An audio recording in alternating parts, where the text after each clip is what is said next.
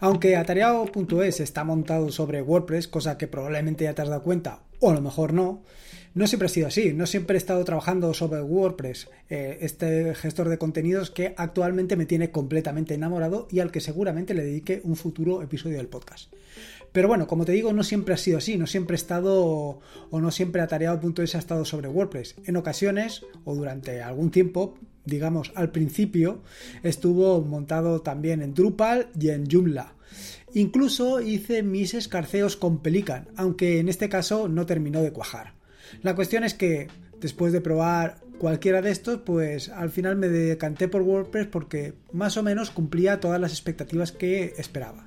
Sin embargo, a pesar de esto, hay algo que siempre me tiene preocupado, algo que siempre eh, me tiene ocupado, tanto como ocupado como preocupado, y es el rendimiento del sitio. Em, Dado que WordPress es un gestor de contenido dinámico, no es estático, pues eh, hay que tener en cuenta algunas cosas. Pero no solamente eh, depende del contenido estático o dinámico, no depende solamente de esto, sino también del propio contenido que estás ofreciendo, del, propio contenido que está consumiendo el usuario que visita tu página web. ¿Y cuál es eh, ese contenido? Pues aparte del texto, que evidentemente es importante, también la otra parte importante son las imágenes. Y aunque puedas tener un gestor de contenido eh, estático, si estás ofreciendo mm, imágenes muy grandes o de un tamaño considerable, el rendimiento va a ser paupérrimo. Es decir, probablemente esté consiguiendo yo mejores rendimientos de los que puedas conseguir tú. Así de claro. Así que en estas preocupaciones andaba yo hasta que ha aparecido de nuevo WebP en el asunto. Y es de lo que te voy a hablar hoy.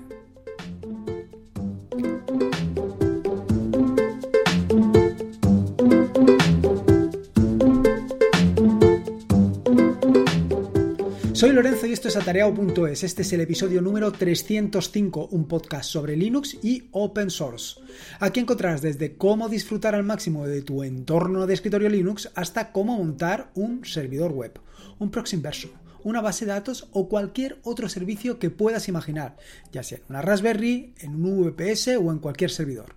Vamos, cualquier cosa que quieras hacer con Linux, seguro, seguro, seguro que la vas a encontrar aquí. Bueno, lo primero y principal y además voy directo al turrón porque evidentemente el tema del día es sobre WebP y ya verás que es muy interesante porque esto de WebP no solamente lo vas a poder utilizar para eh, tu sitio web sino que también lo vas a poder utilizar en tu entorno de escritorio y en cualquier otro sitio. Vaya que es algo que debes de tener en cuenta. Y es algo que tienes que tener en cuenta porque nunca he llegado a comprender estos sitios web que ofrecen imágenes eh, quiero decir imágenes para que el usuario las vea de tamaños increíblemente grandes.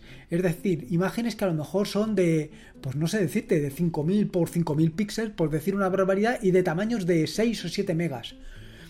Eso, para tenerlo en tu, en tu móvil, pues bueno, como aquel, si haces la fotografía y está, pero luego lo tendrás que poner en una resolución pues que sea adecuada. No solamente que sea adecuada para su consumo, no solamente que sea adecuada para su ojo humano, sino también que sea adecuada para eh, otros... Em, otros ámbitos. ¿Qué otros ámbitos? Bueno, pues lo primero es el tamaño que tienes en tu hosting. Quiero decir, eh, al final todas estas imágenes las tienes que alojar en algún sitio. Luego te contaré mi evolución sobre el tema de por dónde han ido pasando las imágenes. Pero lo cierto es que lo tienes que alojar en un sitio. Y ese sitio es posible que tenga, pues, unas. Es posible, no, seguro. Tiene unas. Eh, un tamaño disponible, ya sea que lo tengas alojado en tu propio servidor como que lo tengas alojado en un hosting, en un hospedaje externo. En cualquier caso vas a tener un tamaño limitado. Sí, es cierto que cada vez los tamaños son más grandes, que cada vez los discos que te ofrecen son mucho mayores, pero al final tienes que tener un tamaño eh, considerado, o sea que lo tienes que pensar, lo tienes que tener en cuenta. No solamente esto, sino que si esas imágenes las estás ofreciendo para que alguien las consuma, pues evidentemente se las tienen que descargar. Todo lo que ves en la web previamente se la ha descargado ya sea a tu móvil, em, o sea, ya, ya sea que ha ido a tu móvil o ya sea que ha ido a tu ordenador, pero se han tenido que descargar para que tú las puedas ver. Claro, evidentemente, si estás descargando una imagen de 5 megas, pues imagínate, a lo mejor, dependiendo de la conexión que tengas, pues tarda incluso unos segundos, varios segundos en descargarse. Y esta experiencia de usuario es precisamente lo que yo intento em, controlar al máximo. ¿Por qué? Porque alguien que esté viendo tu página web y vea que hay una imagen que tarda varios segundos, incluso puedo decirte hasta minutos en que se descargue una imagen, pues es muy probable que abandone tu sitio web y se vaya a otro sitio donde no tarde tanto. No solamente es esto, sino que imagínate que tienes eh, una tarifa de datos donde tus datos no son ilimitados, que es algo que es muy probable. Pues si empiezas a bajar eh, o empiezas a visitar sitios web donde están hay imágenes de vaya, muy pesadas, imágenes de, por ejemplo, decirte 10 megas, y empiezas a consumir, a consumir, a consumir, es probable que si no bien eh, termines de consumir todo el rango de datos que tienes a tu disposición, es posible que acabes con él o que al menos lo dejes tiritando. Y eso, pues hombre, no está bien. No está bien que estés eh, dando un servicio y que ese servicio pues acabe con los datos de todo el mundo. Y ya no solamente es esto, ya por decir algo más y algo que normalmente yo no tengo en cuenta, no tengo en cuenta porque eh, los pasos anteriores ya seguro que han ido a... Mm, vaya, a paliar este último, pero si no lo haces por los anteriores, si no lo haces por los usuarios, sí que lo tienes que hacer ya por el medio ambiente. Y es que eh, utilizar imágenes muy grandes al final lo que redunda es en un mayor o en una mayor ocupación de disco, que al final esto es necesario utilizar discos para poder almacenar esas fotos y no solamente esto, también estás consumiendo recursos, recursos de datos, recursos de RAM, recursos de todo. Y vaya, no estamos para ir tirando. Y no solamente no estamos tirando para ir tirando, sino que es que ¿para qué quieres poner una imagen de 5000 por 5000 en un móvil que prácticamente no seguro no vas a poder apreciar. Vaya, actualmente nuestros ojos no van a ser capaces de apreciar en un móvil esas dimensiones. Y no solamente esto, sino que con el paso del tiempo todavía los vas a poder apreciar menos. En fin, esto es un poco las razones por las que deberías de tener en consideración todo esto que te acabo de contar del tamaño y el peso de las imágenes.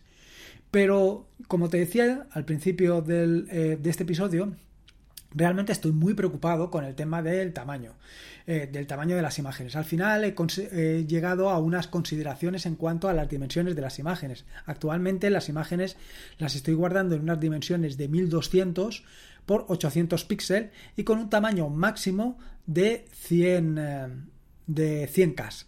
Esto normalmente las guardo en JPG, aunque en algún caso las guardo en PNG. Y todo esto te lo cuento porque, si bien durante este tiempo, eh, como te decía al principio, he ido pasando de CMS, de gestor de contenidos, de Drupal o Joomla a WordPress, no solamente esto, sino que también he ido guardando las imágenes en distintos sitios. Al principio estaba preocupado por dos cosas. La primera es el tamaño que ocupan en disco y la segunda por servirlas lo más rápido posible. Así que al principio del todo pensé en una solución que es Picasa. Picasa, que es lo que actualmente se conoce como Google Fotos, o digamos que Picasa eh, lo terminó, lo terminó, madre mía, madre mía. Bueno, lo terminó de extinguir Google en favor de Google Fotos. Em, como te decía, eh, estuve hospedando durante bastante tiempo, durante, durante bastantes años en Picasa. ¿Por qué? Pues básicamente por esto, porque primero no ocupaban espacio, ya que estaban en Picasa y como sabes eh, la ocupación en Picasa era ilimitada, luego, bueno, pues han ido cambiando las cosas, pero esto no, se, no, viene al caso. Y luego, por otro lado, yo siempre he pensado que al servirlas de Picasa se servirían mucho más rápidas.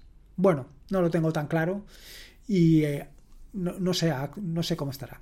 Pero bueno, como bien sabes, eh, con esta transformación de Picasa a Google Fotos, no solamente cambió eh, la relación, sino también cambió las APIs. Las APIs con las que se podía acceder a Picasa, pues pasaron a estar obsoletas, no se podían utilizar.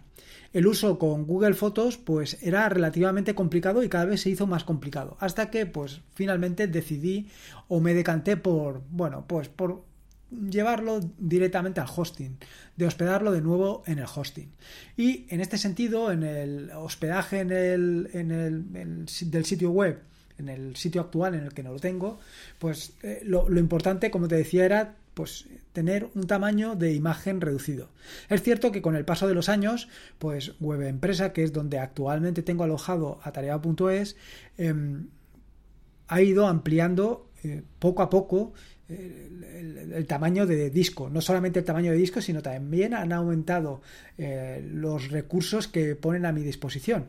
Y todo esto sin aumentar el precio. La verdad es que es increíble.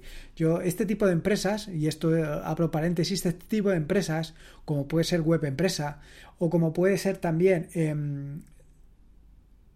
Pepefon, que no me salía ahora el nombre, que lo que van haciendo es reduciéndote el coste o el coste de tu servicio o en su defecto aumentándote las prestaciones, ostras, es algo que debería de ser mucho más habitual de lo que realmente es.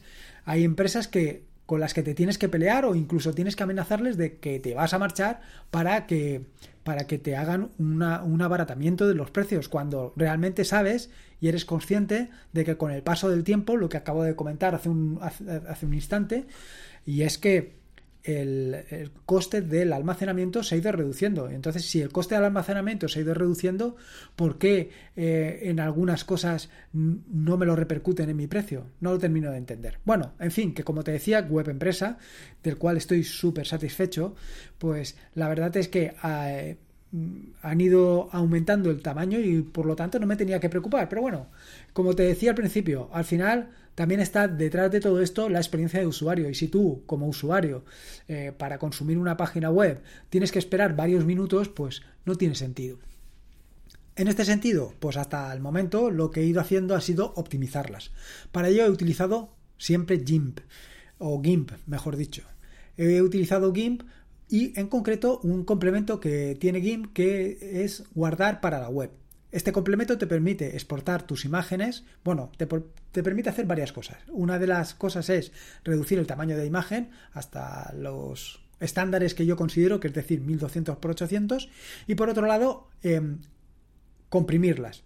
Eso sí, en algunos casos con em, pérdida de, resolución o pérdida de, de calidad, y en otros casos no. Pero bueno, sea como fuere, eh, se iban reduciendo hasta que yo conseguía eh, esos 100K como máximo. Y en este momento aparece de nuevo WebP. Y digo aparece de nuevo porque ya lo mencioné en un episodio anterior del podcast, que seguramente ahora no recuerdo ni cuál va, va a ser. A ver si lo tengo por aquí. Yo creo que no. No, no lo tengo. Bueno, en un episodio anterior del podcast era un episodio de preguntas y respuestas. Alguien preguntaba sobre el tema de WebP.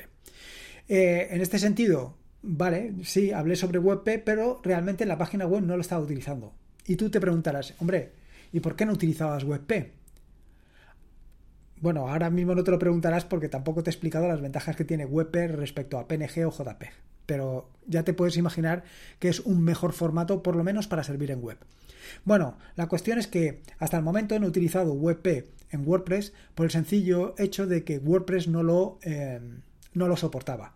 No lo soportaba en el sentido de que tú no podías subir una imagen y él la reescalaba, porque WordPress una de las operaciones que hace es eh, cuando subes una imagen te la reescala a varios formatos, a los formatos, a los más que formatos, a diferentes dimensiones, las dimensiones que tú le hayas dicho.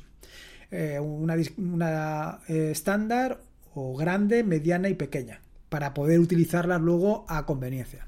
La cuestión es que pues esto no estaba disponible. Sin embargo, con la nueva versión, con la versión 5.8, en la que además de otras características han incorporado lo de WebP, pues me he decidido a realizar la migración. La migración de fotografías, bueno, la migración de imágenes. Pero no todas. Evidentemente, no voy a migrar todas las imágenes que actualmente hay subidas, que supongo que serán miles de imágenes. Tampoco me he calentado la cabeza. Pero sí lo que he pensado era, lo que pensado y lo que he hecho ha sido aquellas imágenes que utilizo con más frecuencia y que normalmente se encuentran incrustadas, como te comentaré más adelante, en la propia página web. En este sentido, pues lo cierto es que han sido unos días en los que he estado dedicado a hacer esta migración, a esta conversión de formato PNG a WebP y de hecho, pues no solamente lo quería utilizar aquí, sino también, por lo menos, en las portadas de las nuevas eh, carátulas, tanto de, de podcast como de artículos, como de tutoriales, de aquí en adelante. Las anteriores, como te digo, ya veremos qué es lo que hago, pero por ahora se van a quedar como está.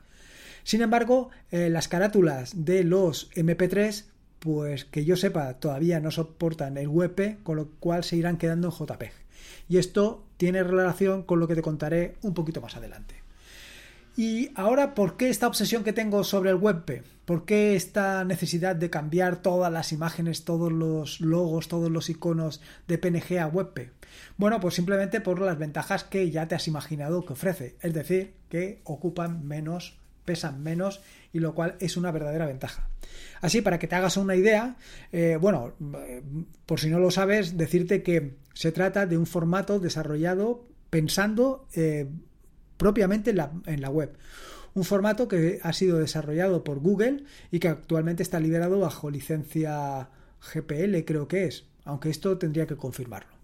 Bueno, comparado WebP con PNG, decirte que si la conversión se hace sin pérdida, tienes una reducción del tamaño del 26%, que ya es considerable.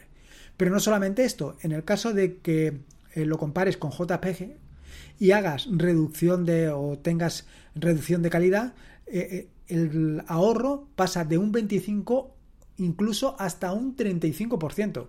Estamos hablando de un tercio. De, el peso se queda en dos tercios del original. Pero no solamente es esto. En el caso de que trates con imágenes PNG con transparencia y además apliques pérdida de calidad, siempre dentro de unos estándares, la reducción se puede llegar a convertir en un en la tercera parte. Es decir, pasar a que una imagen de 100K pase a 30. Esto es considerable. O sea, por esto, esta es una de las razones que me han llevado a meterme en este fregado. La verdad es que actualmente, pues no sé cuántos iconos estaba manejando en la página web, porque básicamente ha sido todas las conversiones que he hecho. Probablemente sean unos 20 o unos 30 iconos los que he ido modificando. Y esto es una de las operaciones que me ha llevado. Ahora, lo siguiente que te preguntarás, bueno, pero ¿y en el entorno de Linux? En el entorno de Linux, ¿cómo se gestiona WebP? Bueno, pues decirte que eh, básicamente yo los documentos o las aplicaciones que utilizo son GIMP, que como ya te he dicho, GIMP actualmente soporta perfectamente WebP, no hace falta que instales nada, no hace falta que instales ningún complemento ni nada adicional, sino que lo va a gestionar perfectamente, aunque te tengo que dar una mala noticia. Y es que el complemento que te he comentado anteriormente, que te permite guardar para la web, este complemento que te permite reducir tanto el tamaño de la imagen como su peso, pues solamente te permite guardarlo en PNG y JPEG. No te permite guardarlo en WebP.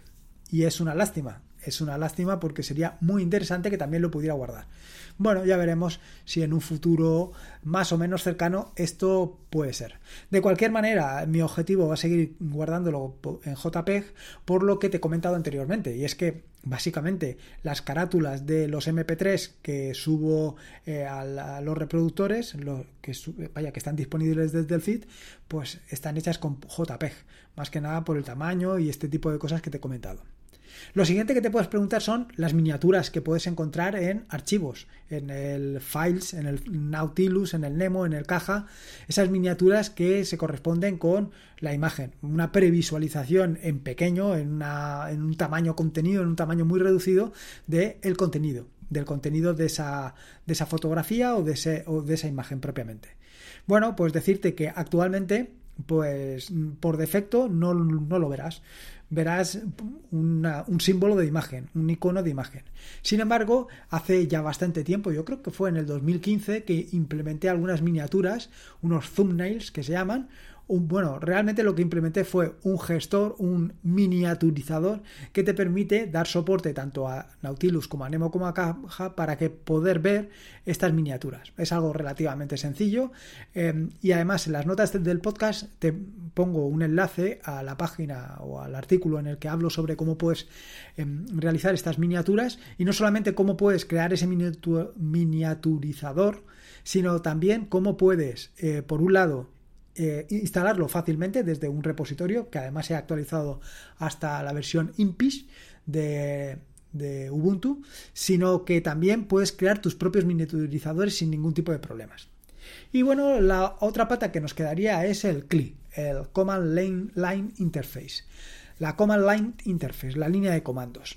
Allí, ¿qué es lo que podemos hacer? Bueno, pues básicamente, y como te puedes hacer una idea, durante estos últimos días ha sido con lo que me he estado peleando, con lo que he estado em, trabajando para hacer esta conversión de PNG a JPEG. Básicamente allí lo único que tienes que hacer es instalar un, paquete que se llama WebP, que contiene, entre otros, una herramienta que se llama CWebP, que te permite la conversión desde un archivo con formato JPEG o PNG a un archivo con formato WebP. Tan sencillo como esto. Una vez instalado, simplemente es eh, poner el nombre del archivo de entrada, el nombre del archivo de salida y punto. Sobre mi uso, bueno, como te decía, básicamente lo estoy utilizando para el proyecto para tarea.es. Y dentro del proyecto atareado.es lo estoy utilizando sobre todo para el tema de todos los iconos que aparecen, toda la iconografía que aparece en atareado.es, en la página. Eh, todos esos iconos, incluso el logo, están convertidos de PNG a J a WebP. Y no solamente esto, sino que además están incrustados, en el sentido de que para el caso de el CSS eh, está incrustado en el propio CSS utilizando un, vaya, están codificados en base 64 y en el caso de que estén incrustados en el propio HTML también están codificados en base 64. Así que, dependiendo de eh, la situación, he hecho dos operaciones más o menos parecidas. La primera es, para algunos o para una parte más o menos importante de todos los iconos que se encuentran en atareado.es, simplemente lo que he hecho ha sido eh, copiar el código el código en base 64, pero para PNG, descodificarlo, mejor dicho, decodificarlo, convertirlo de nuevo a, PNG y a partir de ahí volverlo, o sea, convertirlo de PNG a WebP y de WebP volverlo a codificar a base 64 y sustituir el código en base 64 de PNG por el código en base 64 de WebP. Esta ha sido un poco la operación que he hecho. Luego ha habido otros iconos que, bueno, pues por determinadas circunstancias no me gustaban o he preferido actualizarlos. Y en este caso, eh, la operación ha sido aproximadamente la misma. Simplemente lo único que he hecho ha sido convertir el archivo en formato PNG, convertir ese archivo directamente a base 64 e insertarla. En las notas del podcast he dejado los dos scripts que, he utilizado en función de que lo copiara directamente del código en base 64 que estaba en la página web o en el caso de utilizar un archivo para hacerlo. Vaya, algo que ha sido relativamente sencillo. Te podría decir que esto te podía haberlo automatizado mucho más, en el sentido de que podía haber en los scripts haber utilizado un bucle, un bucle for, recorriendo todos los archivos PNG. Sin embargo, como ha sido una operación un poco más lenta, porque he estado seleccionando algunos iconos sí y otros iconos no, pues al final ha llevado un poco más tiempo del que yo esperaba. Eh, decirte que estos nuevos iconos, los iconos que he ido reemplazando, son iconos que eh, vienen de Material Design. Este Material Design que ha utilizado Google en, las, en alguna de las nuevas actualizaciones de, de Android. Y a mí la verdad es que me cuadra mucho con el formato que tiene atareado.es, con el formato del proyecto y por esto lo he mantenido. En fin, que ya ves que he estado muy entretenido durante estos días con todo con todas mis cosas y todos estos líos de convertir imágenes y convertir formatos y de PNG a WebP y todo este tipo de cosas. Son pequeños detalles que, con los que uno pasa el día. Al final se trata de, pues, de ofrecerte la mejor experiencia de usuario, como te he dicho, e intentar impactar lo mínimo posible. Y poco más que decirte, eh, simplemente espero que te haya gustado este nuevo episodio del podcast, espero que le puedas sacar utilidad, por lo menos le pegas un vistazo a estos dos scripts que te he dejado ahí para que puedas sacarle... Eh, bueno, pues puedas sacarle provecho. Decirte que una vez he convertido todas las imágenes, pues la verdad es que actualmente no he notado un gran eh, avance en lo que a la velocidad se refiere. Sí que te tengo que decir que en las páginas que eh, ya tengo optimizadas he visto que eh, el Google Page Speed está, Speed está en Google Page Speed está en el 99 para los móviles y en 100 para ordenadores. ¿Qué más puedo pedir? Pero bueno, sabes que siempre me tengo que preocupar y ocupar de dejarlo esto lo mejor posible. Bueno, como te decía, que me enrollo enseguida. Espero que te haya gustado este nuevo episodio del podcast y como te digo, siempre espero, eh, si puedes, te agradecería una valoración, ya sea en iVoox o en Apple Podcast, para dar a conocer este podcast y que más gente pueda disfrutar. No solamente de Linux, no solamente del, del open source, sino también que pueda disfrutar de estas maravillas como es WebP. Eh, en las notas del podcast que encontrarás en atareado.es barra podcast barra 305 están todos los enlaces, los scripts, en fin, todo lo que he ido comentando a lo largo del podcast. Recordarte que este es un podcast de la maravillosa, fantástica y espectacular red de podcast de sospechosos habituales donde puedes encontrar fantásticos y maravillosos podcasts. Puedes suscribirte a la red de podcast de sospechosos habituales en fitpress.me barra sospechosos habituales. Y por último, y como te digo, siempre recordarte que la vida son dos días y uno ya ha pasado. Así que disfruta como si no hubiera mañana y, si puede ser, con Linux. Y en este caso con WebP, mejor que mejor. Un saludo y nos escuchamos el próximo jueves.